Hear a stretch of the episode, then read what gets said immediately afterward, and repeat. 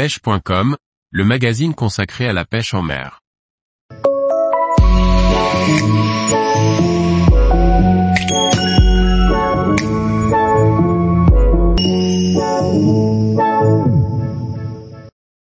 Découvrez une sélection des meilleures mouches pour la pêche du bar. Par Jean-Baptiste Vidal. Quelles sont mes mouches préférées pour rechercher le bar à la mouche? Voici une sélection de celles que j'utilise le plus souvent et avec lesquelles j'ai des résultats. Ces mouches couvrent toutes les situations, que ce soit du bord ou en bateau, en prospection ou à vue. Pour la pêche du bar à vue, j'utilise principalement des imitations de petits crabes verts. J'ai différents modèles mais celui-ci est celui que je préfère et avec lequel j'ai pris le plus de barres et de gros spécimens jusqu'à plus de 80 cm.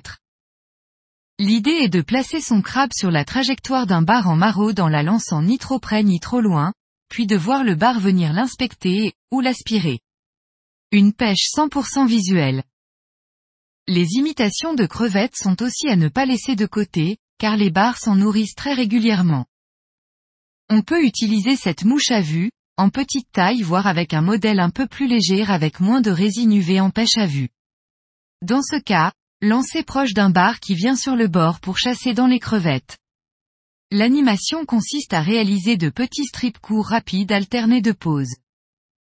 Pour la pêche en prospection en estuaire, j'utilise de plus en plus souvent des imitations de crevettes dont ils se nourrissent abondamment.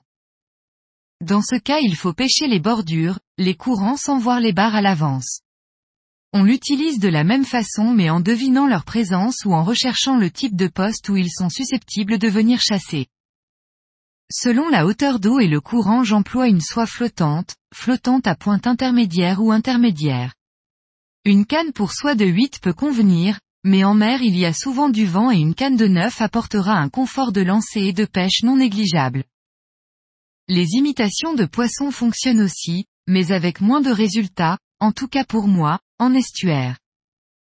Sur la côte que ce soit du bord ou en bateau, j'utilise plutôt des streamers fabriqués, par mes soins, avec différents matériaux. J'utilise principalement une soie intermédiaire de type Rio Striper, et parfois le modèle plongeant en 300 ou 350 grains. L'incontournable Clauser Minnow.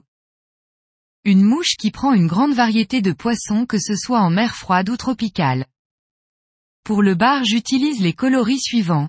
Tout blanc, avec un peu de brillant pearl, blanc, chartreux, blanc, olive, blanc, jaune m'ont donné le plus de résultats. Ils permettent d'obtenir une nage plus saccadée et de provoquer les barres. Attention cependant à votre canne car ils sont lestés avec des yeux en plomb dit diabolo. En cas de collision avec votre canne, cela pourrait véritablement l'endommager. Les mouches en fibres synthétiques de type EP, Enrico Puglisi. C'est une mouche très facile à lancer car très légère. Au premier lancer, l'eau s'évacue et permet notamment aux débutants d'avoir moins de problèmes pour les envoyer à bonne distance. Il existe un grand choix de coloris dans le commerce. Je les monte en blanc, blanc d'eau olive, blanc d'eau vert et vert, bleu, blanc d'eau gris, blanc d'eau bleuté principalement et sur des hameçons Gamakatsu SC15 de 1 à 2 sur 0. Les mouches en poil et plumes. J'utilise beaucoup le Naya depuis plusieurs années car il est léger, très mobile et vivant, solide et existant de très nombreux coloris. À décliner dans les mêmes coloris que précités et en plusieurs tailles, hameçon arrêt SA 280. Pour la pêche en surface, en soie flottante, ma mouche préférée est un gurgler, qui est un slider, qui glisse à la surface et émet des petites vibrations et gerbes d'eau. Il n'a pas son pareil pour faire monter les barres que ce soit sur les parcs à huîtres, sur les chasses ou encore en prospection sur les pointes rocheuses ou postes habituels. On peut aussi utiliser des poppers qui sont plus bruyants que j'utilise personnellement moins souvent. Pour moi à plutôt utiliser lorsque la mer est formée, dans le courant pour faire monter les poissons du fond. En plus petite taille ils peuvent cependant être utilisés dans des conditions plus calmes comme le gurgler. Tous les jours, retrouvez l'actualité sur le site pêche.com. Et n'oubliez pas de laisser 5 étoiles sur votre plateforme de podcast.